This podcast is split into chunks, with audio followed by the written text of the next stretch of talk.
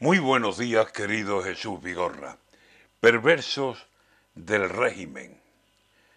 Ya ven el plan de la lluvia, que no cae ni una gota, y el calor que se ha venido para irse a Chipiona, a Marbella, a Punta Umbría o a la cala más remota de las playas de Almería y no salir de la sombra y embadurnarse con crema.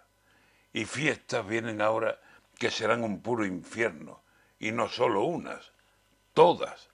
Bueno, pues el gran problema no está entre los que se nombran, es ver quién fue más de Franco, si el Madrid o el Barcelona.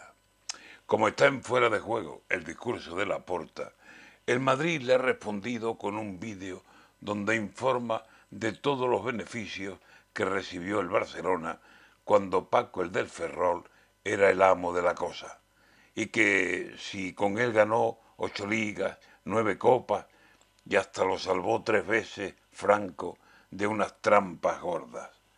Están tirándose piedras el Madrid y el Barcelona a ver cuál fue más del régimen, quién consiguió más victorias, quién árbitros a favor tuvo y a la prensa toda.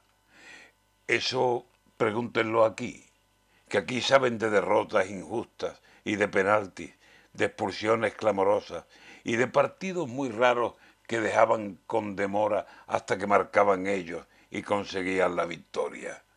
¿Quién fue el equipo del régimen? De aquí no era. Se nota en arbitrajes canallas que volcaron la pelota a favor del Real Madrid y también del Barcelona. Quieren darnos el problema de la duda, de la bronca, y aquí bastante tenemos con los problemas que asoman y con haber soportado a los dos, antes y ahora. Con Franco y con democracia las ventajas fueron todas para los dos que ahora niegan favores en esta historia. La gente sabe los trucos, porque la gente no es tonta. Así que en vez de tirar mierda de una parte a otra, que sean prudentes los dos y que se callen la boca.